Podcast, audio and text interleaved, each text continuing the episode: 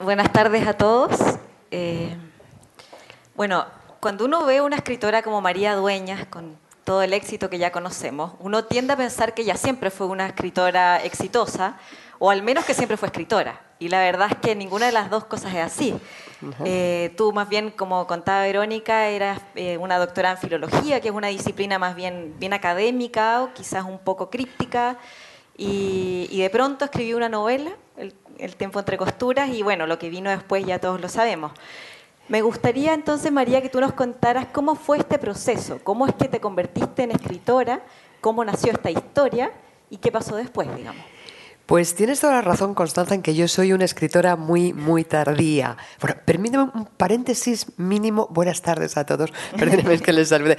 Gracias, Constanza, por esta presentación. Gracias, Verónica, eh, Josefina, a todo el equipo de Planeta, eh, Silvana, en fin, a todos los que han hecho posible que yo esté aquí en Chile por segunda vez y seguro que no es la última, eso ya se lo garantizo. Y ahora ya sí que volvemos a, la, pregunta de Constanza. Exactamente, pues como te decía, yo soy una escritora tardía porque durante 20 años de mi vida eh, estuve centrada en el mundo académico, en la vida universitaria, eh, profesora de filología inglesa, eh, madre de familia, en fin, ¿Qué les voy a contar? Que no sepan ya. Cuando la vida te va tan, tan ocupada, tienes que hacer una, una, carrera universitaria, que es como una carrera de obstáculos, que tienes que hacer una tesis doctoral, después construir un currículum, pasar por una oposición para conseguir tu plaza de profesora titular, a la vez los niños van creciendo, como que no da tiempo para plantearte ningún tiempo extra para hacer otra cosa en la vida. Hasta que llegó un momento en el que sí que eh, me vi con ese tiempo que hasta entonces me había faltado, ya había conseguido mi plaza de profesora titular, ya mis hijos iban creciendo, estábamos en Estados Unidos en una estancia como profesora visitante y por primera vez en muchísimos años me vi con esa ese espacio pequeño, no era mucho el tiempo que me sobraba, pero por lo menos tenía una parcela para poderme dedicar a algo distinto. Y yo siempre he sido una buena lectora, siempre he vivido en el mundo de las humanidades, vinculada a las, a las letras en todas sus perspectivas. Siempre he tenido una imaginación bastante fértil, he sido creativa. Y entonces me apetecía hacer algo y se me ocurrió que esas ganas de, hacer una cosa nueva, un proyecto nuevo, emprender un proyecto nuevo en mi vida, podría canalizarlo a través de, la escritura de una novela, sin tener la menor idea de a dónde iba a llegar, por supuesto, y siempre sin, en aquel momento, por al menos, sin la ambición de, de convertirme en una escritora a tiempo completo de manera que esa nueva fase de mi vida, esa nueva proyección profesional suplantara lo que hasta entonces había sido mi profesión como, como profesora universitaria. Hasta que llegó un momento en el que bueno, se produjo todo este éxito del tiempo entre costuras al muy poco tiempo de su publicación y llegó el momento en el que vi que no podía con las dos cosas a la vez y que el tiempo entre costuras me estaba ofreciendo una proyección exterior enorme, eh, lectores que me reclamaban para actos, para encuentros, para firmas, eh, ferias, eh, traducciones, viajes, en fin, muchísimas cosas que me impedían estar al 100% en, en, en mi trabajo de siempre y al 100% en esta nueva faceta. Con lo cual, bueno, pues decidí cerrar aquella puerta y, y emprender este nuevo camino. Perfecto. Y en específico, eh, yo creo que algo que todos nos preguntamos es cómo, cómo construiste este personaje que es Cira Quiroga. Porque la verdad es que eh, uno, uno cuando lee no siempre genera tal nivel de empatía, que yo creo que tal vez esa es la palabra más correcta con lo que sucede con ese personaje. Pues fíjate que, que Quiroga, en, principio, cuando yo me planteé escribir El tiempo entre costuras, no fue lo primero que surgió. Normalmente tendemos a pensar que los personajes que, que se hacen con el dominio de, una novela absoluto, como es el caso de, Sira, prácticamente son lo primero que surge en, en la mente de los, de los que los construimos. Y no fue así en mi caso. Yo comencé con, sin tener personaje en absoluto, yo comencé solamente con la idea de un escenario. Yo quería volver la mirada a aquel Marruecos de la primera mitad del siglo XX, de presencia española, de años del protectorado, porque es el, lugar donde nació mi madre, donde vivió toda su familia materna durante más de 40, toda mi familia materna, toda la familia de mi madre durante más de 40 años. Eh, el protectorado de España-Marruecos fue una, una situación mm, semicolonial eh, por el que España y Francia mantuvieron una presencia en Marruecos, España en el norte, la administración española en el norte y Francia en el sur, en eh, cooperación, colaboración, en fin, cualquiera sabe lo que, lo que fue aquello con, con las autoridades marroquíes. Entonces aquel periodo duró 44 años, se hizo que muchísimos españoles... Eh, trabajadores de la administración pública, como era el caso de mi abuelo, funcionarios públicos o empresarios o bueno, gente de todo tipo, eh, se trasladara de España a Marruecos a, emprender una nueva vida, se construyó una nueva ciudad pegada a la ciudad antigua, Tetuán, en fin, había muchísima presencia española. Y eso, eso duró 44 años, después Marruecos obtuvo su independencia, todos esos españoles, unos antes, otros después, pero acabaron regresando a España. Y aquel mundo ya quedó solamente en la memoria eh, y en el legado de los que vivieron allí, pero ya no hubo más presencia física. Entonces yo crecí con, con esas memorias de mi madre, de, mi, de, su familia, de sus padres, de mis abuelos, de, de, sus hermanos, de sus amigos, siempre hablando de Tánger, de Tetuán, de Marruecos, de África, del protectorado. Y a mí me parecía que era ellos hablaban con muchísima melancolía, con las ideas muy frescas, con, la, eh, con, bueno, con muchísimo cariño y mucho afecto. Y a mí me parecía que era un territorio fascinante para escribir una novela, con esa mezcla de lo español, de lo árabe, de lo eh, musulmán, de lo cristiano, de gente de idas y venidas, de procedencias a veces oscuras. Y entonces yo solamente tenía esa idea en mente, que quería situar mi novela en aquel mundo. Entonces empecé a investigar, porque yo tenía la memoria de viva voz de mi madre, de mis tíos, de su familia, de sus amigos, pero me faltaba conocer cómo fue la historia de la presencia española en el norte de África, qué, hizo la administración española allí, eh, con qué objetivos, quién estuvo al mando, qué, en fin, cómo fue todo aquello. Y así fue como me crucé con dos personajes que a mí me parecieron fascinantes desde el principio, que son Juan Luis Begbeder y Rosalinda Fox, que están los dos dentro del tiempo entre costuras. Eh, como personajes de bueno, como personajes en movimiento, digamos, y fueron auténticamente reales. Todo lo que yo cuento en la novela de ellos es cierto en lo público y en lo privado, con sus luces y sus sombras, esa fue su vida, excepto en los momentos en los que los pongo en colaboración con Sira, claro que, eso sí que me lo tuve que inventar.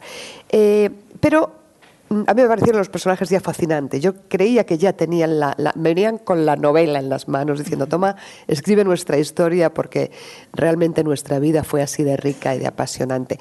Pero yo no quería escribir una novela histórica por varias razones. Una de ellas porque era un poco arriesgado, porque si tú vas a escribir una novela histórica sobre no sé, Isabel la Católica, pues no pasa nada porque la pobre señora ya está muerta, enterrada y no va a salir nadie descendiente a decirte eso no fue así, eh, usted está vulnerando la intimidad de mi abuela o, algo por el estilo. Pero estos señores era muy distinto. Uh, eh, tenía familia, ya no tenía hijos ni nietos, pero sí tenía sobrinos, gente que lo había conocido, que todavía estaba viva. Rosalinda Fox tenía también un hijo, unas sobrinas, había muerto hace poco tiempo. Y era problemático y además eh, me, daba un poco de... Eh, más allá de los reparos, me da un poco de, un poco de, de, los reparos, quiero decir, eh, de que pudiera encontrar algún problema, porque alguien no considerara adecuado lo que yo dijera de ellos, también tenía un cierto reparo moral por mi parte. Me parecía que era un poco una invasión en su vida privada. ¿no?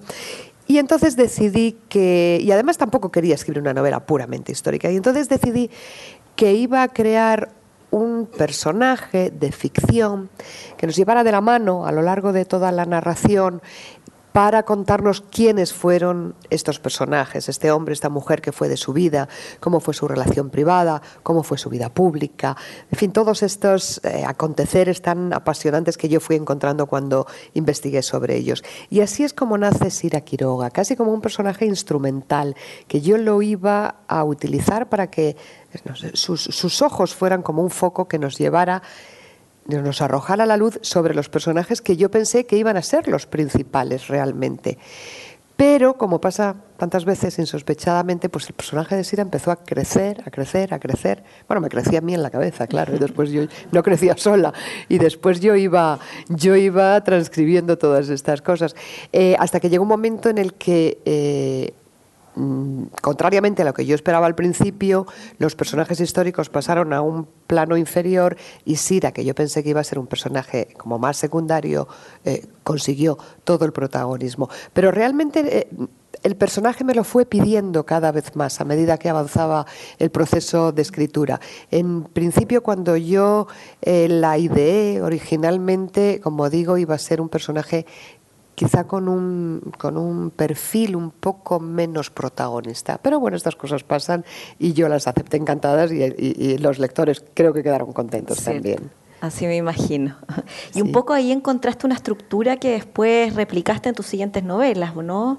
Esto de tener un escenario em, que no es tu España, digamos, investigarlo y crear un personaje de ficción que nos haga conocerlo desde el interior, digamos. Sí, porque eh, después no ha sido de manera... Mm, intencionada, el que yo diga, bueno, a partir de ahora todas mis novelas van a llevar este, este patrón de empezar con un escenario y después ir montando la historia y armando los personajes. No tuve esa intención, pero así ha sido. Las tres novelas que he escrito hasta ahora parten del escenario la idea. Con Misión Olvido me, me, ocurrió con la California de las misiones franciscanas de finales del 18, principios del 19, las, las misiones que establecieron los franciscanos españoles en el Camino Real y con la templanza me ha pasado con Jerez, el Jerez de los bodegueros y, aquel mundo de vinos y de bodegas del siglo XIX. O sea, que en primer... Bueno, y después me he ido a, México y a, y a Cuba. Pero en los las tres novelas lo primero ha sido eso, el territorio.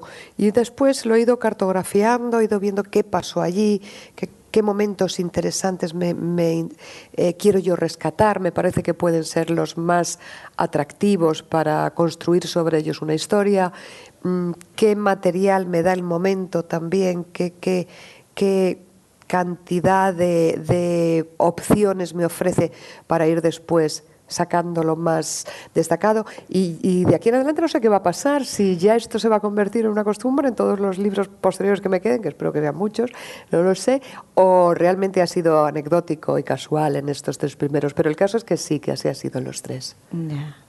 Y siguiendo con el tiempo entre costuras, eh, ¿cómo fue para ti esta adaptación televisiva que la verdad es que o sea, si la novela ya había sido un éxito increíble, ya la adaptación televisiva terminó, pero por instalarla en el imaginario popular, digamos. Fíjate que hoy hemos llegado esta tarde, hemos llegado a las tres y media o así desde Buenos Aires, venimos y al llegar a la habitación del hotel hemos puesto la televisión casualmente, pla, pla, pla, pla, canales y de pronto el tiempo entre costuras.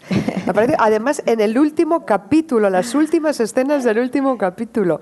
Eh, la verdad es que ha sido, ha sido estupendo lo que ha pasado con la serie, porque eh, ha hecho que, ganemos lectores en el sentido de que había gente que conocía el libro y ha visto la serie y le ha gustado mucho, pero ha habido también el, proceso contrario audiencia de la serie que después se han convertido en lectores. Eh, yo quedé muy contenta con la, con la serie. Es un riesgo, porque todos sabemos de muchísimos casos de obras literarias que son adaptadas con ganas, con ilusión, con, esfuerzo, y al final nadie queda contento, ni los lectores, ni los autores. Entonces era, era arriesgado, pero yo confiaba en que iban a hacer muy buen trabajo, la cadena Antena 3, el, el Boomerang TV, la productora que, que, a la que se le fue encargado el proyecto. Sabía que había muchos medios, mucho talento, muchas ganas de hacerlo. Fueron tremendamente respetuosos conmigo y con el libro también.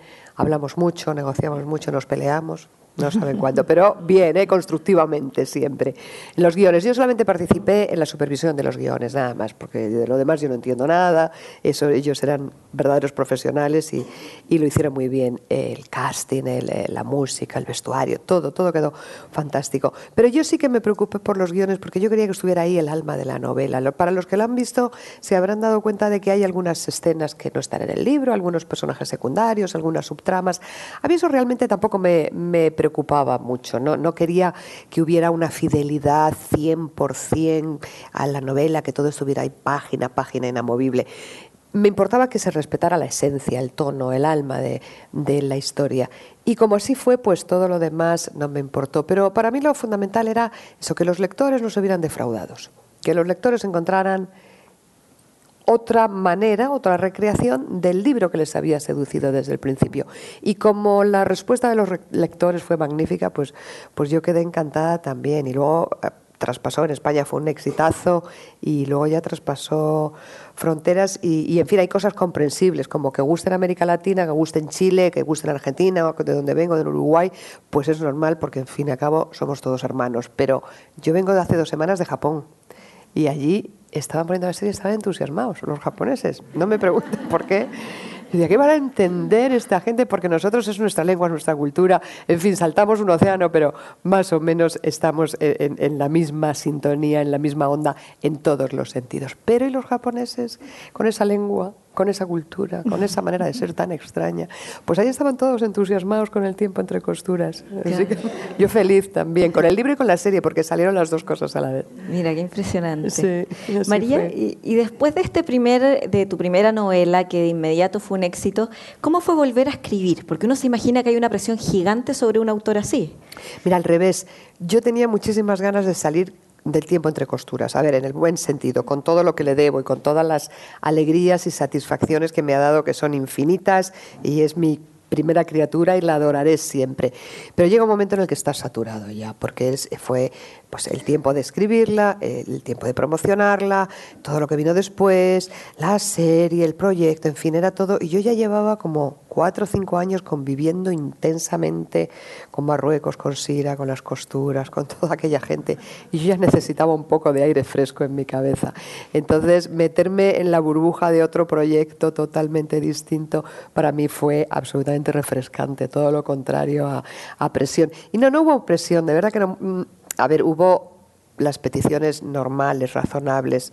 Lo primero era una segunda parte del tiempo entre costuras, siempre.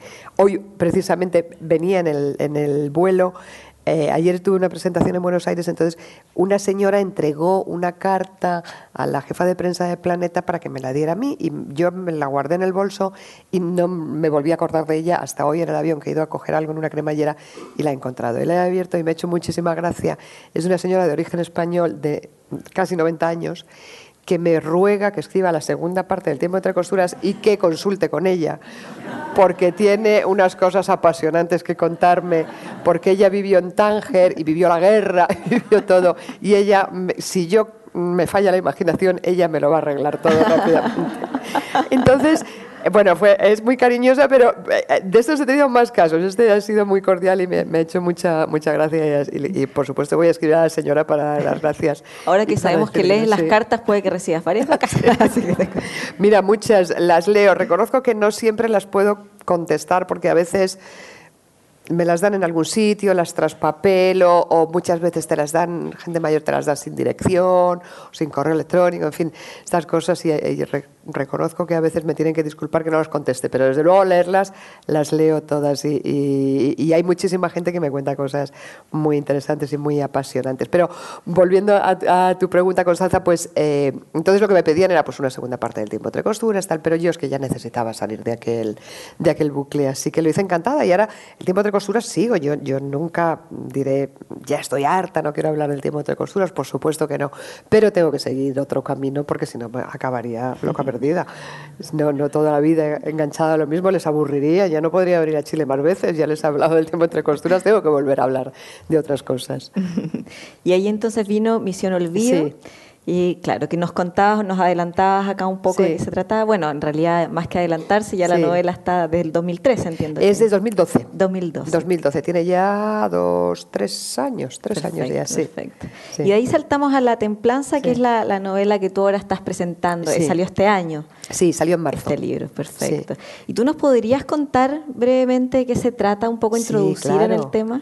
Mira, la, pues la, templanza, en la templanza me ha vuelto a pasar, como decía antes, lo mismo con el tiempo de costuras, lo mismo que con Misión Elvido, que es partir de un escenario que a mí me seduce. Eh, en este caso, la novela empieza en México, continúa en, La Habana y termina en Jerez. Pero no, no, es que termine el final en Jerez, es que ya, eh, digamos que más de la mitad del libro ya es Jerez. Eh, México y La Habana son los prolegómenos, pero el grueso de la novela es Jerez y ese es escenario lo primero que yo tuve en mente.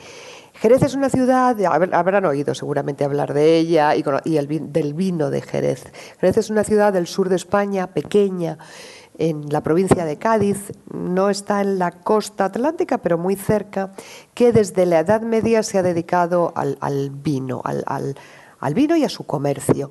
Eh, y al comercio mundial han exportado vino desde, desde el principio y sobre todo con Inglaterra. Y entonces yo que soy filóloga inglesa que conozco la cultura inglesa, que conozco la literatura inglesa, que conozco a los ingleses y sus gustos y sus aficiones, pues eh, realmente me, me, pareció siempre apasionante la afición que a lo largo de la historia tan enorme han tenido los británicos por el, por el Jerez. Fíjense que Chaucer, el padre de la, de la poesía inglesa, un escritor medieval, ya habla del, Jerez, le llamaban el sack entonces, ahora le llaman el sherry, en, su, en su poesía, ya lo nombra.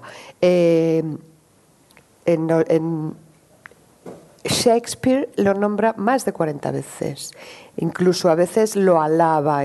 Hay una cita que no sé si voy a ser capaz de recordar la memoria, pero viene a decir algo así como eh, si es, uno de sus personajes en, creo que es en Enrique IV. Si mil hijos yo tuviera y un único mensaje o legado tuviera que dejarles, sería que abjuraran de todos los vinos débiles y se quedaran solo con el Jerez. imagínense cómo y lo menciona constantemente Dickens, eh, el gran novelista victoriano del, del 19. Dickens no solamente se lo bebía muy gustosamente porque el señor despachaba bien vino, era un gran aficionado, sino que también lo menciona normalmente eh, con, asiduidad en sus obras. Incluso eh, me, leí una anécdota, encontré una anécdota que después bueno, me contó alguien que conocía este mundo. Eh, decían que Dickens tenía un canario y todas las mañanas le daba a beber un dedal de Jerez, de vino de Jerez. Y normalmente los canarios viven entre 8 y 10 años y el canario de Dickens vivió 15, de lo bien conservado que lo tenía. Así que imagínense lo que le gustaba al hombre. Bueno, en fin, pero eso son puras anécdotas. Agatha Christie en la serie Downton Abbey, en, le estoy dando nombres así muy, muy en general, en, en, Harry Potter, cuando las escenas estas grandes de comedor, cuando comen los profesores, se toman todo su copita de Jerez. Es algo que está, ha estado. Ahora ya, bueno, la cosa está distinta, pero ha estado siempre muy ligado a la cultura eh, británica y a mí eso siempre me había llamado muchísimo la atención y después, al contrario, Jerez también tiene mucha influencia inglesa, las grandes familias bodegueras eh, traían nanes inglesas para que sus hijos aprendieran inglés desde pequeños, mandaban a los niños a estudiar a Inglaterra, eh, había mucha influencia entre incluso en los señores jerezanos en la manera de vestir, en, fin, en muchas, muchas cosas y a mí me apetecía explorar ese mundo muchísimo y además me encanta el vino de Jerez, también vaya por delante, todo hay que decirlo. Entonces, em, empecé a investigar. Eh, a ver qué periodo acotaba, en qué momento, como ya tenía el, digamos, el, gran tapiz y necesitaba cartografiarlo un poco para ver en qué, en qué momento y en qué, en qué puntos concretos iba a situar la novela y qué podía hacer, porque no tenía trama, no tenía personajes, no tenía nada.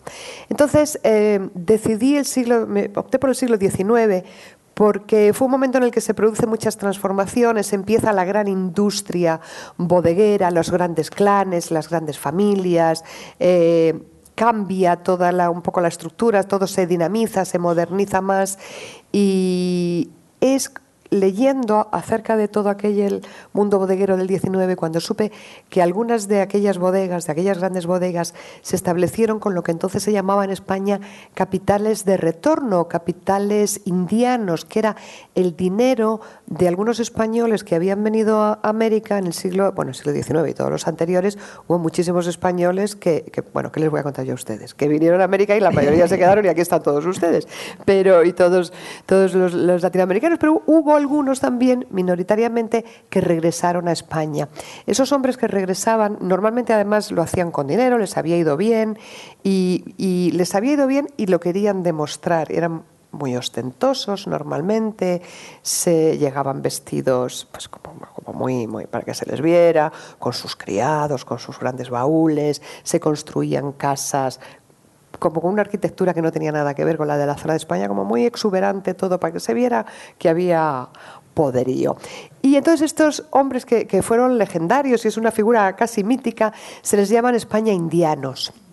Muchos de ellos estuvieron en la cornisa cantábrica, en el norte, en Asturias, en Santander, en algunos en Cataluña y hubo algunos en el sur también. Y, en, Jerez hubo unos cuantos indianos que invirtieron el dinero que trajeron sobre todo de la minería de la plata mexicana, que es por lo que yo después me voy a México, y lo invirtieron en el negocio del vino, que era una de las grandes industrias y una de las grandes eh, fuentes de riqueza en aquellos años en España.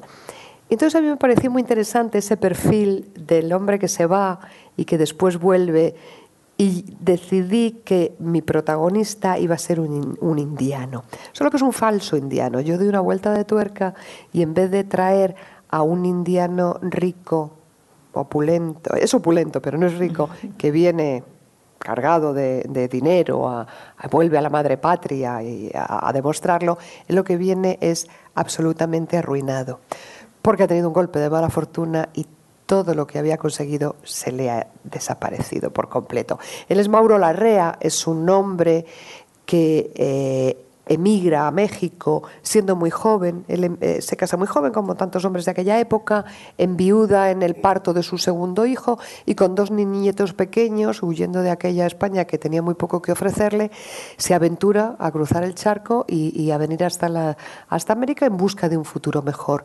Es un tipo trabajador, voluntarioso, ambicioso en el buen sentido de la palabra, un tipo listo, carismático, trabaja muchísimo y consigue triunfar. Le va muy bien, se enriquece, se convierte en un prohombre de la sociedad mexicana del momento. Estamos ya en ese México ya lleva 30, 40 años de independencia, ya no es parte de, ya no es el virreinato de la Nueva España y es el México de Benito Juárez, eh, convulso, muy tenso, pero muy apasionante a la vez. Y ahí tenemos a Mauro Larrea, parece que estoy contando mucho, pero estoy en la página 1 todavía.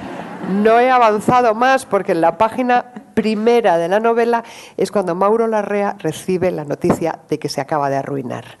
Eh, él ha, invertido muchísimo dinero e incluso se ha endeudado para explotar una gran mina que, bueno, en fin, que él conoce de antes, por eso lo, lo cuento anecdóticamente, ya se entrarán, y ha encargado una maquinaria carísima y sofisticadísima a Estados Unidos para poder hacer la explotación de esa mina, una maquinaria que no se ha visto jamás en la historia de la minería de México, con la mala fortuna de que en Estados Unidos acaba de arrancar la guerra de la, la guerra civil, perdón, y y entonces le han requisado toda la maquinaria, no la dejan embarcar y ha perdido todo su dinero y toda la máquina, con lo cual está en la ruina más absoluta. Y además tiene mil problemas con su hijo, que es un poco bala perdida, que ya ha crecido aquel niñito, ahora tiene ya 20 años y está disparatado, con la posición social de su hija, que se acaba de casar, en fin, con muchas cosas a su alrededor por las cuales él no quiere que se sepa que está arruinado. Estamos en la página 3, ¿eh? Sigo sin contarles más de la cuenta, esto no es ningún spoiler. Entonces, ¿qué hace Mauro? Eh, pues decide que, que tiene que irse de México, que tiene que irse a algún sitio donde nadie le conozca y utilizar todas sus armas, estrategias, intuiciones, en fin, lo que pueda y lo que buenamente él tenga a mano para intentar reconstruirse. Y además va casi con una bomba de relojería entre las manos porque un prestamista odioso con el que ya tuvo él una relación antes le ha dejado un dinero y tiene cuatro meses para devolverlo. Y como en esos cuatro meses no regrese con la cantidad acordada, eh, ya sí que es el, final. Con lo cual, emprende una carrera, una huida hacia adelante, se va a La Habana, que es entonces la, la Habana sí que es todavía colonia española, es la, Habana apasionante de entonces, ostentosa, rica, con la caña de azúcar, con el tabaco, con el café, todavía con la esclavitud vigente. Es un, imán de atracción para buscavidas de todas partes, para gente que busca un futuro, para gente que quiere construir eh, algo nuevo y, y hay mucho potencial y él va a La Habana en busca de dinero, en busca de oportunidades de negocio para hacer dinero rápido y tapar esas deudas. Solo que lo que en La Habana se va a encontrar es algo totalmente distinto. No, aquí no sí que no se lo cuento, pero de pronto se va a ver en las manos con unas posesiones en Jerez de la frontera, sur de España. Él no ha ido en su vida al sur de España, pero allá que regresa con la intención de vender eso cuanto antes, conseguir dinero y volver a México al hombre que fue. Lo que pasa es que una vez que llega a Jerez, pues todo se le va a complicar, porque hay mil asuntos por medio y sobre todo se imaginarán por qué va a aparecer en su vida una mujer. Ya apareció otra en La Habana. Hay, digamos que hay dos mujeres poderosas. Es la primera vez que yo tengo un protagonista masculino, pero hay dos mujeres poderosas a su mano, en su mano que van a, ejercer sobre él. Eh, influjos muy distintos, radicalmente distintos, pero que las dos en cierta manera van a torcer las líneas de su porvenir. Mm. ¿Y fue muy distinto trabajar con un protagonista masculino? Mira, no fue tanto. Yo pensé que iba a ser más complicado, pero en mi segunda novela, en Misión Olvido, que hemos hablado antes un poquito de ella, eh, la protagonista es una mujer, Blanca Perea, es una profesora española. Eh, que, bueno, por una crisis matrimonial eh, acaba refugiándose en, una pequeña universidad en California. Y al lado de Blanca hay dos personajes que realmente no son los protagonistas, pero a mí tampoco me gusta llamarles secundarios, me gusta casi llamarles coprotagonistas porque tienen muchísimo peso en el devenir de la historia y, de influencia en la protagonista. Uno es un exiliado, un profesor exiliado que, que después de la guerra civil nunca volvió a España y el otro es pero es español de origen eh, y se queda en Estados Unidos, y otro es un hispanista americano eh, que lo conocemos en las dos, el libro tiene solapa dos tiempos históricos, entonces a él lo conocemos como un joven hispanista formándose todavía en la España de los años 50 y después cuando Blanca lo encuentra en Estados Unidos, cuando lo conoce, es un, ya un profesor maduro, veterano, pero un tipo todavía muy carismático, muy atractivo, el, el profesor Daniel Carter. Entonces, el construir estos dos personajes para Misión Olvido eh, y el ver cómo los recibían los, los, lectores, que todavía me hablan muchas veces de ellos. Ayer, anteayer estaba haciendo una entrevista en Buenos Aires en radio, y entonces manda gente a Facebook y a Twitter, los oyentes van mandando cosas y van diciendo tal. Y entonces una de las, de las oyentes mandó una cosa, ¿cómo me gustaron los dos hombres de nuestra vida? Entonces, esas, esos detalles me dieron, me fueron dando la seguridad de que quizá podría aventurarme con un ya un protagonista auténtico y único masculino. Y así arranqué con Mauro Larrea y realmente no ha sido difícil. Yo también me he cubierto las espaldas. Por ejemplo, en las dos primeras novelas, en, El tiempo de costuras con Sira Quiroga y en Misión Olvido con Blanca Perea, las dos narran su peripecia vital en primera persona. Aquí con Mauro yo he preferido utilizar, he preferido plantea un poco de distancia y usar la, tercera persona. No es un narrador omnisciente que lo sabe todo, pero sí es como un foco que él lleva así en su cabeza y que lo va siguiendo y que a mí me permite entrar en su mente y salir de su mente según vaya yo viendo que puedo avanzar más o menos, mientras que si estuviera en su cabeza en primera persona quizá habría sido más complicado. Pero realmente no me lo ha puesto demasiado difícil, no, he, he trabajado muy a gusto con él. Ya, perfecto. Y bueno, si uno ve los tres protagonistas que tú has tenido, em, se ve también que hay en común eh, tal vez esto de la recuperación. En el fondo los tres son personas que han recibido un golpe en la vida, ya sea en la parte amorosa o en la parte económica o en ambas. Sí y, la novela se centra en su recuperación. ¿Eso es algo consciente? ¿Es algo sí. que tú...? Sí, a mí me gusta poner a los personajes al, al, al borde del abismo, ¿no? al borde del precipicio. Eh, Sira es por un, descalabro amoroso, pues por una traición, digamos, amorosa. ella se ha enamorado del hombre más improcedente, no lo sabe, piensa que es el hombre de su vida porque ella es muy joven y muy inocente y luego eh, cuando este hombre la abandona se desencadena todo lo demás. Con Blanca lo mismo, ella piensa que tiene un matrimonio, bueno, de hecho lo ha tenido durante muchos años, un matrimonio estable y, de pronto, bueno, pues como tantas veces en la vida pasa, aquello se rompe.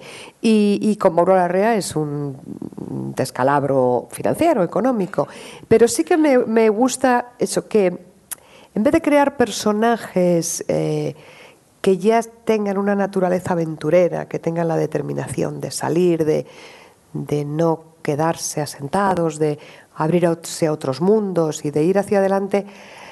A mí me gustan más estas personas y estos personajes, claro, que tienen una vida aparentemente estable, que nunca han soñado ni han imaginado que iban a cambiar las tornas y que de pronto les viene un golpe de, mala fortuna en lo sentimental, en lo económico, en lo que sea.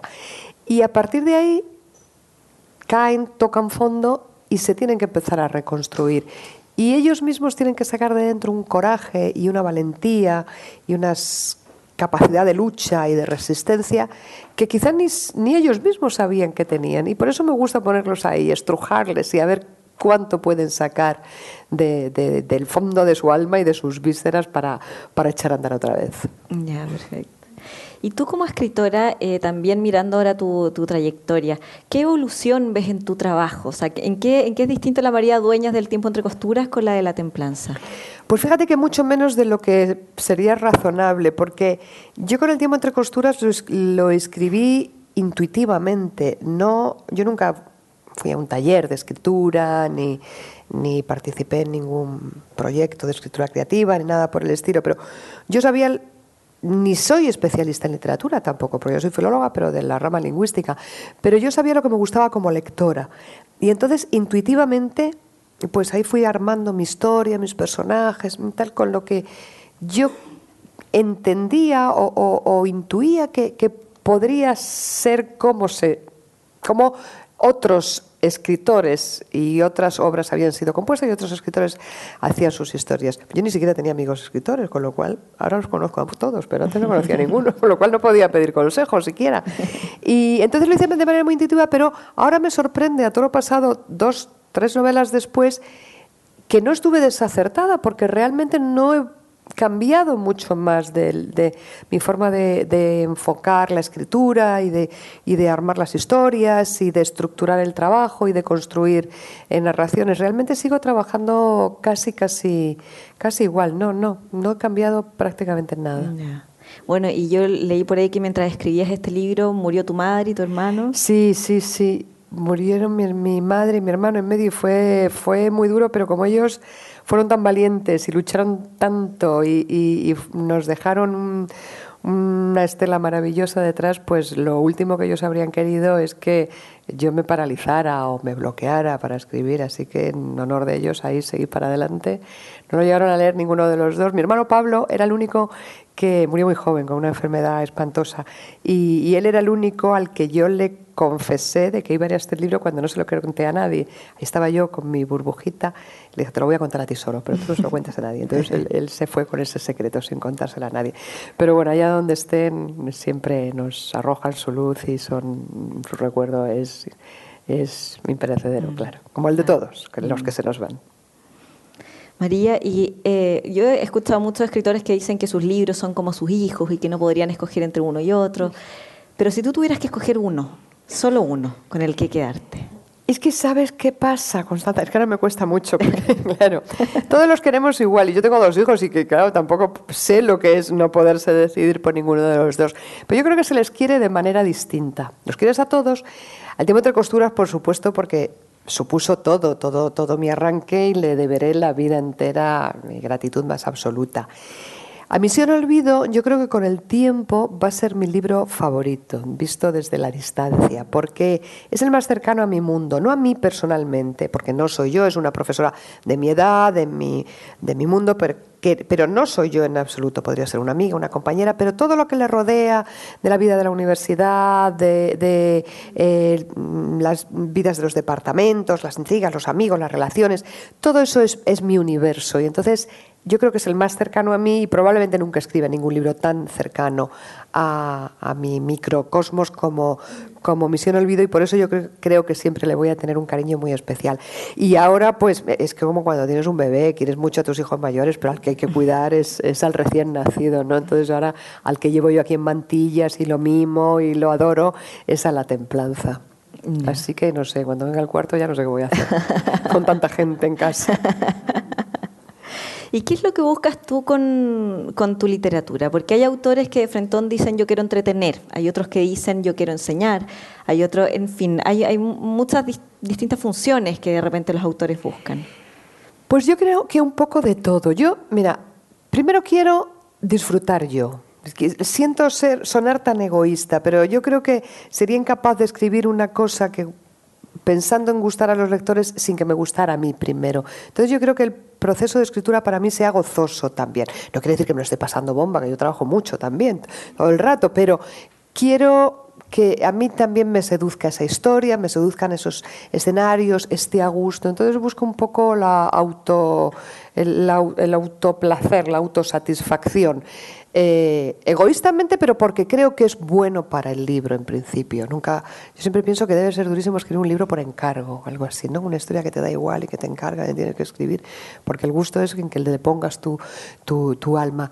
Eh, y después busco, como dices, pues proporcionar historias atractivas para los lectores, construir personajes atractivos también, personajes que pues que sean como los humanos, que tengan sus contradicciones y sus vulnerabilidades y luces y sombras y, momentos gloriosos y momentos para matarnos, ¿no?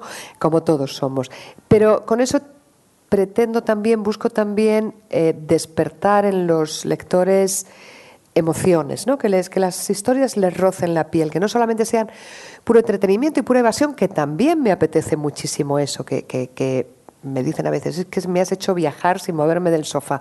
Pues eso me encanta, que se vean en las historias, que se crean que están por Marruecos con Sira o, con, por, California con Blanca o, que están con, con, Mauro y con Soledad oliendo y bebiendo vino de Jerez.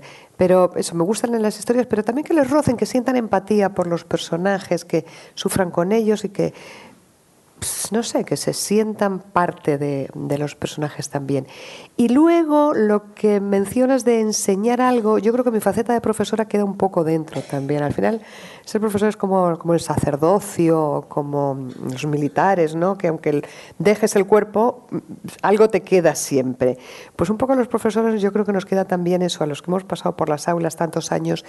Y yo no es que busque hacer pedagogía con mis novelas, pero sí que me gusta cuando los lectores me dicen, oye, pues no tenía ni idea de esto y lo he aprendido gracias a tus novelas. Y sobre todo con cosas que yo también voy aprendiendo sobre la marcha, sí que me gusta instruir un poco. Ese afán eh, de enseñante no, no, lo pierdo del todo. Y es una mezcla de todo eso lo que yo pretendo. No, no tengo un objetivo único, son, son bueno, distintos ingredientes. Y tú te nutres de lo que te dicen los lectores, porque hoy en día los escritores están mucho en contacto con sus lectores. ¿Tú los tomas en cuenta a la hora de estar escribiendo, de crear una nueva novela? Los tomo muy en cuenta, pero a posteriori no a la hora de escribir. Cuando yo estoy escribiendo no, es que no consulto a nadie, no, no, a, nadie, ni, como mucho a expertos en algo en lo que a mí me falta conocimiento. Pero yo no, yo estoy escribiendo y no hablo con mi familia, ni con mis amigos, ni con nadie de lo que estoy escribiendo, a ver si les gusta, a ver si no les gusta. Yo soy para eso muy, muy, muy cerrada.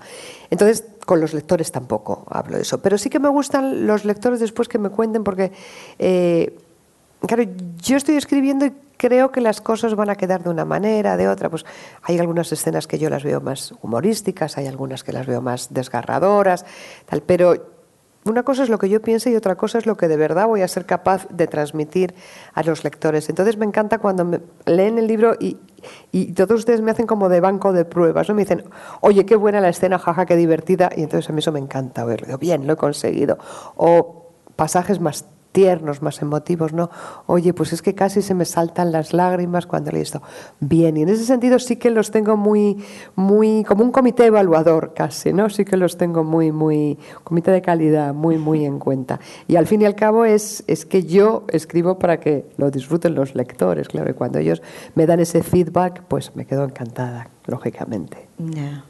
Y tú decías al principio que, bueno, como no venías del mundo de la escritura, de la literatura, no conocías muchos escritores y todo eso. Y ahora sí, ahora tú te sientes parte de una generación tal vez. Sí, lo que pasa es que yo voy mucho por libre. Bueno, casi todos los escritores van por libre. Es verdad que antes sí que había más Como camarillas o como grupos, ¿no? Como los escritores del boom y ahora que ha muerto Carmen Barcel, se iban todos juntos en amigos más. Yo creo que ahora ya eso se da menos. Hay escritores que tienen muchos amigos escritores, pero yo voy coincidiendo con, con escritores en ferias, en eventos culturales, en, en actos, pero después en mi vida de todos los días no estoy totalmente volcada en el mundo de, de la escritura ni ni mis amigos son, pertenecen a ese mundo. Me llevo muy bien, conozco a muchos, a, muchísimos, porque estoy constantemente asistiendo a este tipo de eventos, pero, pero no, no, no he hecho un grupo nuevo de amistades grandes que hayan desplazado a, mis amigos anteriores y ahora ya cambio de profesión y ya pertenezco a este grupo, no, tampoco. Pero yo creo que ni yo ni casi nadie, ¿eh? vamos todos muy por libre. Ya. ¿Y cómo evalúas tú la literatura española actual, si tuvieras que definir el panorama? Pues mira, hemos pasado unos años fatales porque la crisis ha sido, ha sido muy dura en todos los sectores y al sector editorial y al sector de la cultura le ha azotado con, con una enorme virulencia. Ahora parece, entonces eso ha hecho que disminuya el número de lectores, que se venden menos libros, las tiradas han sido más cortas, se han publicado menos títulos, las editoriales han pasado un momento difícil, muchos escritores que no tienen la, Yo reconozco que soy una afortunada porque yo vivo de mis libros y vivo muy bien y me ha permitido dejar mi otro trabajo, dedicarme solo a esto, pero hay otros escritores que, bueno, pues tienen un, funcionan con unos libros de menores tiradas y más ajustados y, y, para muchos de ellos ha sido difícil estos últimos años de crisis. Pero lo que yo creo que no ha faltado han sido ganas de seguir construyendo historias eh, muchísimo. Y de hecho, al revés, mucha gente que, me, se te acerca y dice, yo como estoy, me he quedado sin trabajo, me he dedicado a escribir. Ahora han surgido escritores por todas partes. Pero no, yo creo que, que no faltan las ganas de escribir, que no faltan voces muy buenas, que bueno, van surgiendo cosas nuevas, los que ya llevan un tiempo se van consolidando, pero siguen saliendo cosas. Hombre, no es el mejor momento para la cultura en ningún entorno realmente, pero ahí vamos, peleándolo. ¿Y cuáles son tus lecturas? ¿Qué lees tú? Yo leo de todo. Yo, soy muy poco, muy, muy, poco de, carril fijo. Leo, leo, siempre he leído mucho en inglés por, pues, por, mi trabajo, pero he leído cosas al margen de mi trabajo, ¿no? Pero la literatura inglesa y americana contemporánea me interesa mucho y las leo siempre en inglés. Leo también latinoamericanas, leo españoles, puedo leer cosas más como más literarias y después las puedo combinar con algo más comercial, en fin. Mm, hay cosas que no leo nunca, pero leo bastante, bastante. Y después cuando escribo, normalmente intento, o, o, aunque no lo hago intencionadamente, pero tiendo a, a reducir más y quedarme en la esfera de, de algo que tenga un poco que ver con lo que estoy leyendo, con, con aquello sobre lo que yo estoy escribiendo, o por el tono, por el momento, por el tipo de literatura. Pero vamos, leo bastantes cosas variopintas y a veces mezclo dos y tres cosas a la vez y me dejo una cosa media, escojo otra, la termino.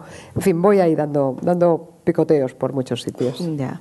Y para investigar de tus lugares, ¿lo haces a través de la lectura o también los visitas, viajas? De todo, de todo. Leo todo lo que puedo, utilizo las fuentes más digamos, más ortodoxas, más canónicas, libros de historia, artículos académicos, todo eso, por supuesto. Leo siempre que puedo prensa de la época, que para mí es fascinante porque encuentras mm, cosas que ni te imaginas.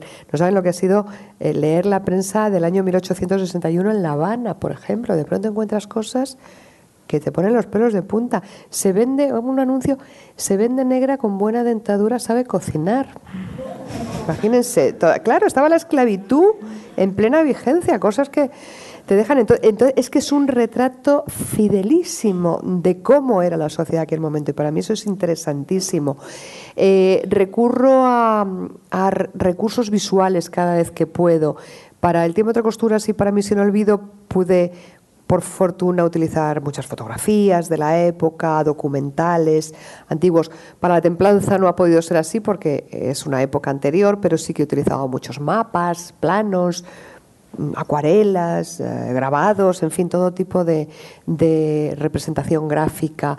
Y después eh, leo libros de, de, esos han sido fundamentales para la templanza, libros de viajes, libros de cartas.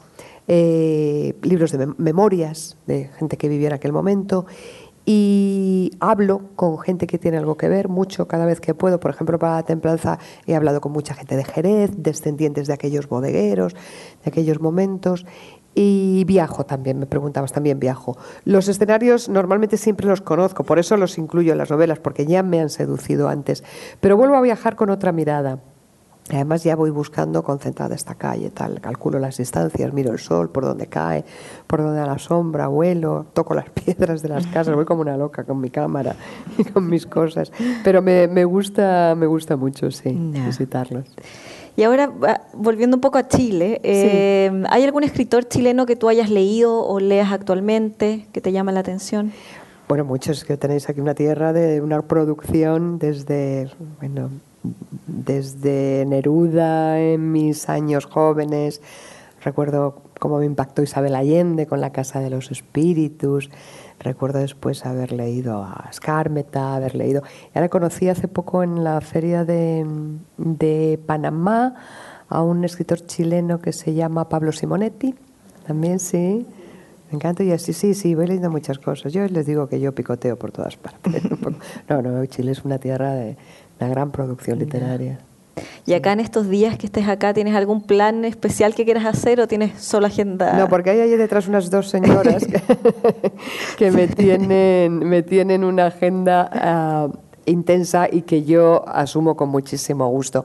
Voy a tener, eh, no, no me va a dar tiempo prácticamente a nada porque tengo muchísimas entrevistas, que eso es buenísimo para los escritores porque no todo el mundo puede acercarse como hoy ¿no? y estar aquí en directo, entonces llegar a través de las ondas, a través de las páginas de, prensa a, los, a otros lectores es magnífico. Entonces mañana tengo un día larguísimo, larguísimo de entrevistas, todo el día y después el sábado voy a tener firma de libros en una librería, en la Cámara del Libro, ¿no?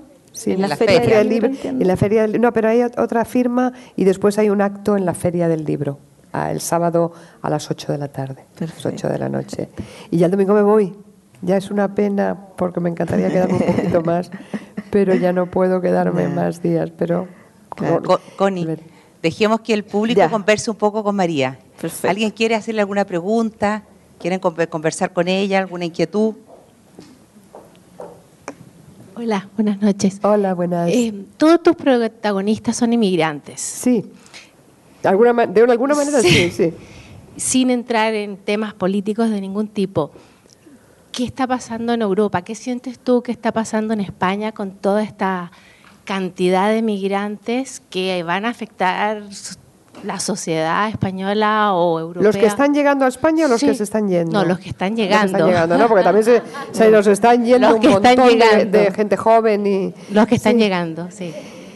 Bueno, lo, que está pasando ahora mismo en Europa con todos los, los que más que bueno son migrantes, no, pero son refugiados políticos, sobre todo los que están llegando ahora con la guerra de Siria, está siendo un, problema ajustarlo, distribuirlo. Nos, todos los días vemos unas imágenes que nos conmueven y nos, nos dejan helado el, el corazón. Está siendo un, un espanto. Yo confío en que se les vaya dando una solución y se vayan poniendo en cada sitio. Pero en España sí que tenemos muchos problemas además con los emigrantes que entran por desde África, que entran en pateras, que entran... Es un espanto porque es que es gente que, que está desesperada pero después por otro lado pues están, están las leyes y están las normas y ahí están. Por un lado todos entendemos que las normas están para cumplirlas pero por otro lado y las leyes por otro lado es que se te parte el alma cuando ves y dices déjenlos pasar por Dios y ya, quiten en medio y, bueno pues ahí estamos un poco perplejos y, y preocupados y, tristes y a la vez, pues, pues no sé, no sabemos qué, qué, va a pasar. Yo, no, pero pensaba que me preguntabas también por los, los que se van, porque me habla mucha gente de en la templanza, como Mauro Larrea es un emigrante español que viene a América y ahora con la crisis también mucha gente joven, sobre todo, que se ha quedado sin, posibilidades de trabajo en España, se han movido a muchos sitios y muchos han venido a Latinoamérica también. Me cuentan si, si es un paralelismo que yo he establecido voluntariamente, pero, pero no, no era así, pero lo cierto es que, bueno, que, que ahí está, sí, está en la naturaleza humana movernos, ¿no? Y es... Y en el fondo nos, nos, a todos nos cuesta arrancar, es, es, desgarrador tener que dejar tu, tu, tu patria, tu familia, tu, tu, vida de siempre, ¿no? Pero yo creo que ese proceso de irse moviendo, por duro que sea, siempre a la larga o a, a medio, largo plazo, acarrea también cosas positivas y te va ayudando a, a construirte como persona, ¿no? Entonces, bueno, pues confiemos tanto como los jóvenes que vienen para acá como los extranjeros que nos llevan a España, esos movimientos a la larga les sean productivos y, les conviertan en, en, seres un poquito más felices. ¿Mm? Por aquí hay otra pregunta. María, si bien tú decías que a los, a los mismos eh, lectores los, los oías más bien posteriormente, antes cuando estás preparando novela, piensas en tipos humanos, en psicologías, en conversaciones, oyes en los cafés, ¿cómo vas preparando eso que es como, como los tipos psicológicos de, la, de los protagonistas? Pues bueno, muchas gracias por, por la pregunta. Normalmente yo lo primero que hago no me suelo inspirar en nadie concreto para crear los personajes, para construir los personajes. Eso los pienso, es un proceso racional. Yo los pienso, quiero que sean así, así, así, y establezco sus características. Pero con eso lo que consigo es al final como, digamos, un armazón nada más, un esqueleto que luego tienes que ir, irlo dotando de, de carne, de piel, de pelo, de ropa, ¿no? aunque sea simbólicamente. Entonces, una vez que yo ya tengo ese esqueleto un poco en bruto, sí que empiezo ya a observar y a oír y a tal. Y de pronto cualquier cosa me puede servir. Un, pues veo un pelo de una señora que se sienta delante de mí en el cine y digo, ay, mira, así podría tener el pelo Soledad. Pues se lo pongo a Soledad. No, no es que se lo ponga como si fuera una muñeca, pero a partir de ahí empiezo a describir a Soledad con ese pelo, ¿no? O alguna facción, incluso un nombre. Por ejemplo, con el, el prestamista que he mencionado antes, que, que que es un tipo abominable, que le deja el dinero a Mauro, pero le, quiere, lo que quiere es que se hunda y es un tipo absolutamente despreciable, le, no sabía que tenía que buscarle un nombre que fuera muy sonoro y no fuera muy... Me digo, ¿qué nombre le pongo? ¿Qué nombre le pongo? entonces di con Tadeo, espero que no haya ningún Tadeo en la sala. por aquello de Judas y de tal. Le iba a poner Judas, pero es que tengo un, antiguo amigo, un que era compañero y luego hay amigo, y luego dejó de ser amigo porque se portó muy mal. Y entonces entre mis amigas y yo lo llamamos Judas. Y no quería, y creemos que él lo sabe, y entonces no quería ponerle Judas por, pensando que no, que no, que no se sintiera reconocido. Eh, bueno, es una, es una, tontería, el caso es que puse Tadeo. Eh, pero quería un apellido que resultara como poco rasposo, poco así. Y no se me ocurría ninguno. Y un día en un avión iban dos señores hablando detrás de mí, al nada más aterrizar, y dice una al otro, ahora tengo que ver a Carrús. Y dije yo, ay, Carrús, eso suena así, para mí es apellido. Y entonces así voy haciendo con, pequeños detallitos. O sea que, que al principio sí, no porque muchas veces me preguntan, ¿en quién te has inspirado, en qué persona o en qué personaje te has inspirado para construir a tus protagonistas y tal? Y, de verdad que ahí no, ahí yo los... Yo me siento y lo analizo y a ver qué necesito y me hago un, una concepción, una configuración muy planificada, pero luego ya les voy poniendo, le digo el pelo, el nombre, el movimiento, el tipo, la ropa, yo qué sé, de lo que eso sí que ya lo voy captando por ahí. Gracias. Bien, por acá te la vamos a hacer justos. María, em, de acuerdo a la narración que tú has hecho, veo que hay en ti una como una arquitectura una arquitectura de los personajes.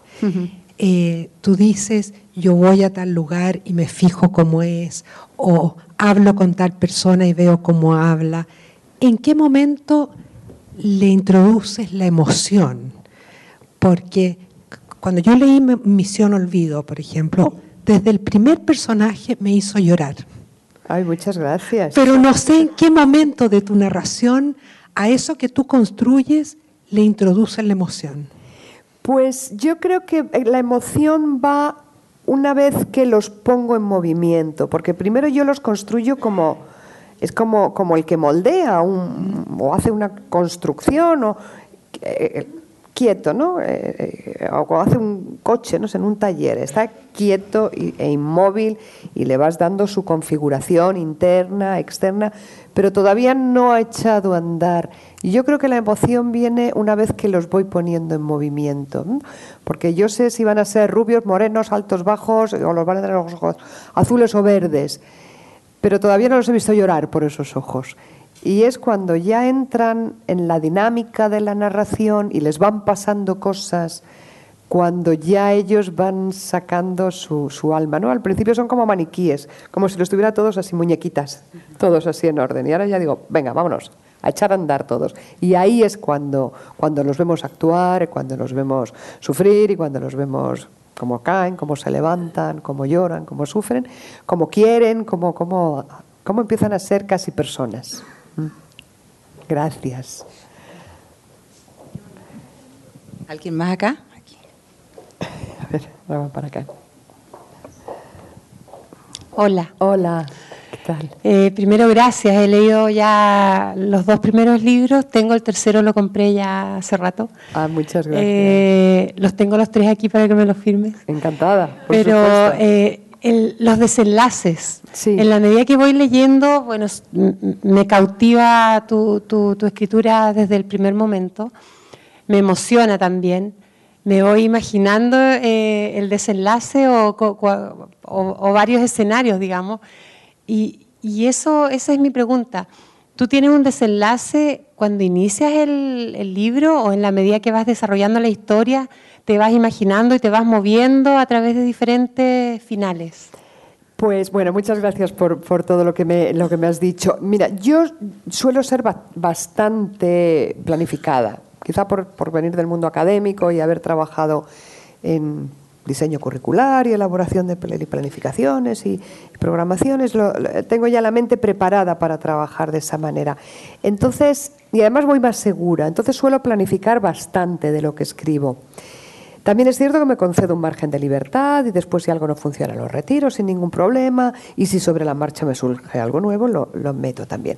Pero más o menos la espina dorsal de cada uno de los libros siempre la he tenido clara desde el principio. Sé dónde van a arrancar, por dónde van a ir yendo, más o menos, y cómo van a terminar.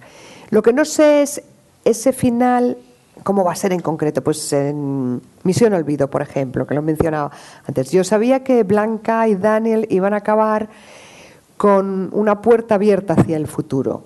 Y, y, ahí queda. Yo no iba a entrar en ese futuro y todos los demás lo imaginaríamos. Lo que yo no sabía es si ese final iba a ser, ese momento en el que ellos ven que hay esa luz detrás, iba a ser de día o de noche, iba a ser en un aeropuerto como es, o, andando por la calle o, en un supermercado. Eh, eso es lo que yo, a ese grado de concreción es a lo que no llego a planificar. Pero sí sé que van a acabar juntos sin establecer todavía una relación, pero abriendo esa, esa perspectiva. Y en, la templanza lo mismo. Yo sé que Ma Mauro y Soledad, pues, ay, eso es que no se lo puedo contar. bueno, Mauro y Soledad también tienen una proyección de futuro en, en, común, pero no sé si eso lo van a plantear en una bodega, en una viña, en el salón de casa de Soledad o, o en la puerta de la iglesia de San Dionisio, que está enfrente de su casa. A ese grado de especificación es a lo que no consigo llegar, ni me interesa llegar todavía, ¿no? porque eso te lo va dando un poco la narración. Pero sí sé cuáles van a ser sus sentimientos en ese momento y cuál va a ser el devenir de la acción hasta el final. ¿Mm? Eso sí, gracias a ti. Eh, María, sí. hola. Hola, ¿qué tal? Eh, primero decirte que eres encantadora. O Muchas sea, gracias, es bien. Eh, sí. Después de, uno se imagina tan distinto a, a los escritores, después cuando tiene la Porque suerte... solo nos veis la foto. Ah, sí. solo ves la bueno, foto. a mí me pasa lo mismo, ¿eh? Con sí, muchos. Sí, además tan entretenida como para dan ganas de leer los libros que no he leído. Muchas Yo te gracias. quería hacer una pregunta como mujer, como persona. Creo que estamos como bien parecidas quizás en edad.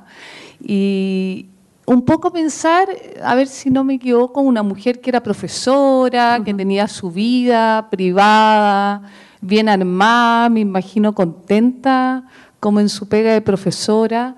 Eh, y de repente surgió este giro, eh, 180 grados, eh, de ser escritora, uh -huh. ¿ya? Entonces, a mí me gustaría como saber eso, ¿qué pasó, qué pasó como dentro tuyo como mujer ahí para reinvertarte a una edad en que tú contaste que tus niños estaban más grandes, había más espacio? ¿De dónde salió eso? ¿Había una lata de lo que estaba haciendo? Eh, yo entiendo que fue como una necesidad de escribir algo sobre una historia como de tu familia o lo que había, pero ¿Qué, bichito te picó? Siempre quizás fuiste una escritora escondida. Mm. ¿Qué pasó ahí de dar ese giro tan impresionante como la vida de una mujer, que puede ser desde el principio hasta el final siempre hacer lo mismo? Pues, Eso me pues, gustaría. bueno, pues muchas, muchas gracias por tus palabras. Pues fíjate que realmente yo nunca había tenido la necesidad de escribir. Yo, yo creo que yo no tenía en mí esa, esa cosa de decir, soy una escritora encubierta o frustrada o que no, no, no, es que nunca había, nunca, nunca lo había pensado de joven, de tal. Luego, pues, no sé, siempre escribes tonterías. Yo escribía cartas a mis hermanas, por, mis hermanas estaban viviendo en Inglaterra, les escribía cartas en la época antes del email y les iba contando todas las tonterías que pasaban en España, de, el torero se casa con la folclórica y tal, pero se las iba como novelando más y ellas luego hacían fotocopias y las repartían a todos los españoles, amigos que tenían en Inglaterra, porque decían que era muy divertida. Bueno, pues yo siempre, digamos que he tenido facilidad para, para la escritura. Y en aquel momento, como decía antes, cuando eh, durante una estancia en Estados Unidos, cuando ya habían pasado todos estos trámites o estos momentos de la vida académica, pues eh, tenía la facilidad, tenía el tiempo y tenía las ganas de emprender algún proyecto. Yo he sido siempre un poco capitán araña, de ir metiéndome en muchos charcos y, y en muchas cosas. Y entonces, bueno, pues escribí, se publicó, como decía antes, y ahí estalló todo el éxito. Y claro, parece que mi vida ha cambiado radicalmente y sí ha cambiado en muchas cosas. Dejé la universidad, ahora me dedico a, escribir y a promocionar mis libros. La parte de escritura sigo trabajando como siempre. Antes me encerraba a escribir eh, tesis doctorales y ahora me encierro a escribir novelas y además me siento en la misma mesa y en la misma silla y, tengo delante la misma ventana y veo los mismos árboles.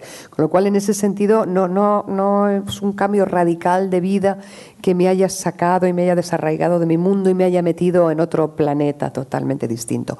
Lo que más quizá haya cambiado es esta parte de proyección pública, de muchos viajes, mucho contacto con la prensa, mucho contacto con lectores.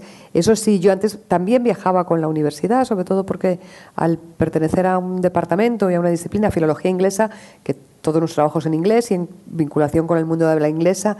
Yo había tenido siempre mucho contacto con Estados Unidos, había pasado mucho, mucho tiempo allí, distintas temporadas de mi vida, con Inglaterra también, pero no al nivel de ahora, que hace dos semanas estaba en Japón, tres en Brasil y dentro de otras dos en México y así voy. Pero esto se acaba, ¿eh? en diciembre me encierro y, ya se acabó pero realmente no ha cambiado tanto mi, mi vida porque ha sido un cambio paulatino. Parece que visto desde fuera ha sido de golpe, ¿no? Pero no ha sido como si te toca la lotería o, un premio, un gran premio, que un día te acuestas de una manera y al día siguiente te levantas de otra, sino que todo el éxito del tiempo entre costuras pues fue también procesual y fuimos eh, edición a edición, traducción a traducción, y eso te va te va haciendo que, te, que lo vayas asumiendo con una relativa naturalidad. Y yo creo que también además ha jugado a mi favor la edad, porque todo esto me ha pasado con los 40 años ya bien cumplidos, hasta hoy que ya he pasado otra década, que vamos a hacer. Pero eso te da también las armas necesarias para afrontarlo todo con más madurez y con más serenidad. Y, y después pues todo ayuda, mis hijos se ríen de mí, mi marido no me hace ni caso, mis hermanos, no les cuento las barbaridades que me dicen. Eh, entonces, eh, eh, todo mi, mi, núcleo alrededor no me toma en serio en absoluto, con lo cual eso también viene muy bien, porque tú vienes aquí, entonces ustedes me aplauden y me dicen que soy más joven y más mona y más delgada de lo que parezco y yo me estoy encantada y luego llego a mi casa y resulta que nadie me hace ni caso y me dicen de todo, con lo cual eso me hace que pierda el potencial de, de, creerme que soy una diva de pronto. Pero eso es una fortuna también, ¿no? tener, tener eh, eh, tanta gente a mi alrededor que, que, me hace poner los pies en el suelo. Mi padre, que es un señor ya de 83 años, que vivió la posguerra española y que ha trabajado siempre muchísimo y que es un tipo muy lúcido, muy listo solamente me da un consejo con todo esto. Y a él le encanta y me sigue todo. Y me busca por ahí en las fotos donde estoy y lo lee todo. Pero solamente me da un consejo siempre y es que, que tenga los pies en el suelo. Que no, que no me deje llevar por los cantos de sirena, que los pies en el suelo. Y yo intento hacerle caso. aunque me encanta que me digan que estoy muy delgada y esas cosas. intento, intento hacer caso a mi padre. Y sí, se lleva, se lleva con, con normalidad, con alegría y con mucha gratitud. Gracias. Bien, aquí al medio. Un hombre va a preguntar, esto es una fortuna, espérense. Sí, aquí tenemos un hombre, otro hombre y otro hombre. aquí tenemos un, un Bueno, en primer lugar le quiero comentar que mi nombre es Tadeo. ¡Ay! De verdad. anda, anda, por ahí, nomás me llamo Wenceslao. no, le quería preguntar, eh, uno normalmente las personas, en este caso las que sabe de los éxitos, de las novelas que comenzó y terminó bien, ¿hay alguna que haya comenzado y no haya terminado bien? ¿Alguna novela que yo haya comenzado? No. No, no, no, no, no tengo ninguna. 100% éxito. ¿Qué? ¿Perdón? 100% éxito. Sí, porque, eh, porque es que con la primera tuve esa suerte.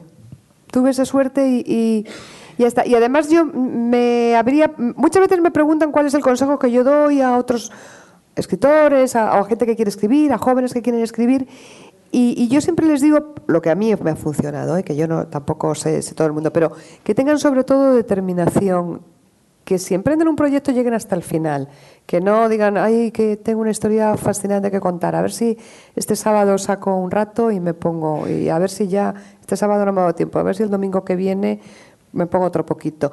No, que tengan determinación de llegar hasta el final, con disciplina, con trabajo. Entonces yo lo que hice fue llegar hasta el final, no se me quedó a medias el trabajo, no, no me pasó eso de no sé cómo seguir o no tengo tiempo, no, yo para eso soy además muy, muy poco cabezona, ¿no? Y entonces me lo propuse, la terminé, busqué la manera de que me la publicaran y hasta ahí hice yo todo mi trabajo. Y luego ya pues tuve la suerte de que los lectores la cogieron de esta manera tan magnífica y ya el trabajo vino rodado. Pero yo puse de mi parte hasta ahí para no terminarla y para que no se me quedara en un proyecto frustrado. Y yo creo que el mero hecho de publicarla, El tiempo entre costuras, aunque hubiera llegado a los 3.500 ejemplares de la primera edición y no hubiera pasado de ahí, me habría resultado igualmente muy satisfactorio. Gracias, Tadeo.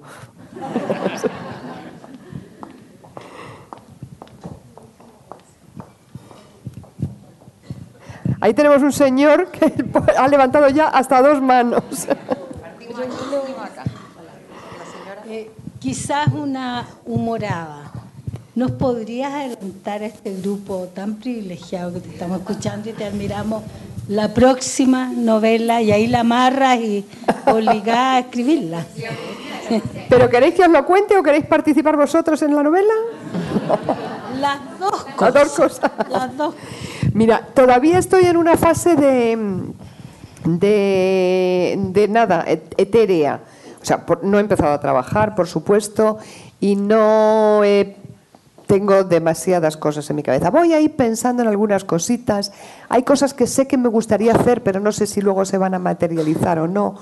Me gustaría que fuera una novela, lo he dicho en una entrevista hace poco y de pronto mi hija me dice, estás escribiendo una novela nueva y no me lo has dicho. Y digo, no, solo he dicho a un periodista que me gustaría que fuera una novela como más equilibrada en protagonismo, que fuera más coral, que tuviera varios protagonistas, porque ya son tres novelas con un un o una protagonista único, como llevando la, la gran bandera de la novela, ¿no? Con muchos secundarios, algunos muy cercanos, de apoyo, tal, pero siempre es una voz grande que emerge. Y ahora, por, no por nada, ¿eh? pero por cambiar un poco, me gustaría distribuir ese protagonismo, que fuera novela un poco más de varios protagonistas, pero no sé si de vidas cruzadas o todos hacia el mismo camino, eso es todavía lo que no tengo claro. Ya os contaré en la próxima visita. Gracias. Hola, ¿sí ahora sí? Quedó. Segundo hombre. Hola, hola. Oye, hola María, ¿cómo estás? Hola, Mira, ¿qué tal? Más que hacerte una pregunta, es tal vez una anécdota, porque me tocó hace un par de años pasar desde España, por, yo soy arquitecto y te voy a llevar un, tema más arquitectónico, ya que preguntaron por arquitectura de carácter, te voy a llevar a los escenarios, que me gustan tanto los escenarios, porque eh, el año 2012 me tocó cruzar desde España a Lisboa. Ajá. Y ¿En coche? En coche, sí, Sí. desde Puerto Llano. No. Y bueno, bueno, y resulta No. que llegando a Lisboa, yo había visto la, el capítulo donde la protagonista se había metido en un café. Llegué derecho al café. A Brasileira. Exactamente, a Brasileira y me subí a la torre metálica, ¿no? Entonces yo dije, ¿cómo María mete este personaje aquí, en el momento que lo puso? Y es más allá mi pregunta, es decir, que tú estás detrás de la cámara de alguna manera, porque, porque desde el punto, me gusta mucho el cine, pero desde el punto de vista eh, cinematográfico, se, se, ven imágenes en el 2012 o en el 2011 hechas y no se ve ningún auto moderno, no se ve nada, no sé cómo cerrar la calle, no, cosas de Hollywood, pero es impresionante eh, lo que esos espacios a mí me llevaron o me, o me entregaron, por lo cual en realidad te quiero dar las gracias porque, porque fui exclusivamente a eso. Yo estaba muy cerca, pero vivirlo y decir, bueno, el protagonista estuvo acá pero, pero la protagonista eres tú. Tú sacaste eso de tu cabeza y la pusiste en ese café. ¿Me, me, entiendes un poco? Sí, y esa estructura y eso y esos landscape y, eso, y esos paisajes maravillosos, tú estás detrás de la televisión para, para, para, para aprobar esos lugares, para meter al personaje allá adentro en ese café, para sacarlo a esa torre. Es que eso, bueno, muchas gracias por la pregunta y, bueno, un, placer que haya buscado sitios en, Lisboa gracias a, la novela y a la serie. Yo cuando escribí la novela no tenía la menor idea de que iba a haber una serie de televisión. Es que ni se me había pasado por la cabeza en, el más eh, disperso de mis proyectos. Ni siquiera sabías, como decía antes, si se iba a publicar la novela o no.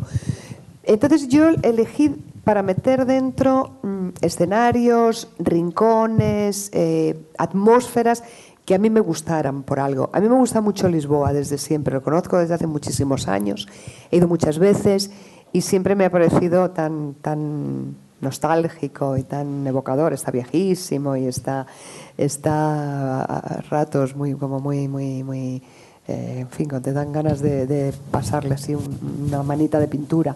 Pero, pero es, es entrañable y, siempre me ha gustado. Y entonces pues metí algunos sitios emblemáticos de Lisboa que ya estuvieran en aquellos años y, y entonces hay una escena que es muy fiel en la televisión, en la serie de televisión, al libro de Marcus y Sira cuando se encuentran en, en la Brasileira. Cambia un poco, ahora no recuerdo cuánto cambia de la tele a la novela, cambia un poquito, pero están ahí los dos y ella toma un café y él llega y ella va de compras y ella se acaba metiendo en un coche. Todo eso está más o menos igual. Y yo tuve la fortuna de inconscientemente o intuitivamente, como hablamos antes, haber elegido muchos rincones, muchos, muchas esquinas, muchos puntos que después han resultado muy visuales en la serie.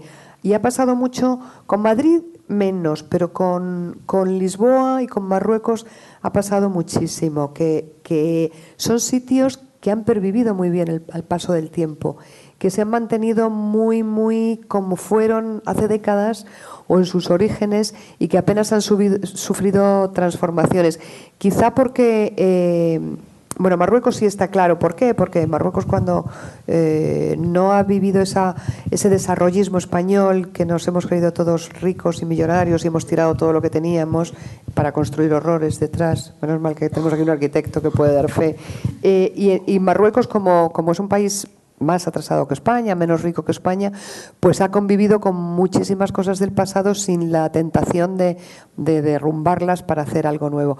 Por eso toda aquella todo aquel Marruecos español, todo aquel urbanismo, toda aquella arquitectura permanece todavía.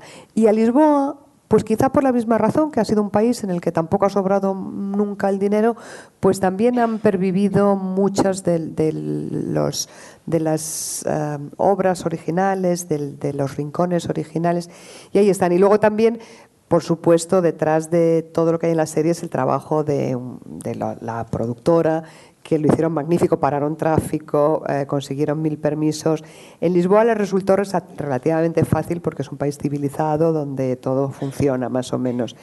En Marruecos los pobres se volvieron locos porque ponían una valla para separar el, escenario, el set de, acción de, del público y se daban la vuelta y ya habían movido la valla los, los, los la gente de la calle, cuatro metros más para allá se les cruzaban. Bueno, pasaron las de Caín. Pero, pero realmente yo creo que hicieron un trabajo excelente en la serie en recuperar todos aquellos escenarios y en la medida que les ha sido posible ser fieles al libro y ser fieles a las escenas que aparecen. ¿Mm? Muchas gracias. Hay una última pregunta ya, porque acuérdense que tenemos que firmar después. Eso es largo, viene llegando hoy día a Chile. Vamos a no, yo no tengo ningún problema, pero sí entiendo, sí. Porque nos quedaríamos mucho, mucho rato. Pero la vimos perfectamente, sí. ¿Me puede escuchar? Sí. Mira, me impactó mucho lo que tú contaste en relación a que la tierra de tu madre había sido el Marruecos español. Nosotros con mi hermana tuvimos la fortuna de estar justamente cuando éramos muy jóvenes en Ceuta, en Tetuán y en Tánger. Entonces, pero visitando. sí, pero como visitante, a pesar de que éramos jóvenes. Pero yo entiendo lo que significa para ti desde el punto de vista antropológico, sociológico, porque allí está la trascendencia, ahí está el útero del útero del útero, ahí está el matrilinealismo, el matrilocalismo, como decimos nosotros los sociólogos y antropólogos o antropólogas. Entonces, eh, yo creo que allí está tu verdad porque tú dijiste tuve mucha suerte. No fue suerte, tú partiste contando lo que realmente era verdadero para ti. ¿Qué te parece a ti si tú pudieras explayarte en eso? Nunca había llegado a ese grado de profundización, pero se lo agradezco muchísimo. Sí, porque para mí eh, yo había oído oír a mi madre hablar de, de, Marruecos siempre, desde que tengo uso de razón. Ella cada vez que hablaba de sus colegios, de sus amigos, de sus hermanos, de su calle, de su mundo, de todo, entre el momento que nació y los 17 años cumplidos, cuando se fueron a vivir a España, todo eso había pasado en Marruecos. Claro, habíamos crecido con eso, pero no, vas, no haces caso. Es como si tu madre viene de un pueblito, de cualquier pueblo, y te cuenta las historias del pueblito. No lo valoras. Y luego fue con el paso de los años cuando yo me di cuenta de que el hecho de que mi madre hubiera pertenecido aquel mundo era mucho más rico por las connotaciones que, aquel, que aquello tenía que el pertenecer a otro sitio. Con permiso de, todo el mundo que venimos de distintos sitios, todos son igualmente valiosos. Pero quiero decir que mi madre pertenecía a un mundo que ya desapareció. Todos los demás, los pueblos y las ciudades se transforman, se, se convierten en otra cosa, crecen, se achican, da igual, pero están ahí. Ese Marruecos desapareció porque era un, Marruecos de mezcla y de presencia española y allí ya no queda nadie español. Cuatro profesores y, los trabajadores del consulado, no hay más.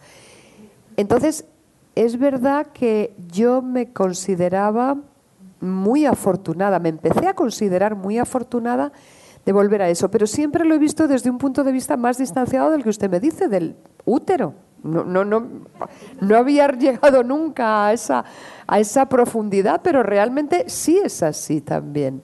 Sí, es un, cordón que no puedes romper y que, y que te ata a un mundo y que te hace que sientas unas emociones que desde fuera, si no pertenecieras, si no tuvieras esa, esa, ligazón, no las sentirías seguramente.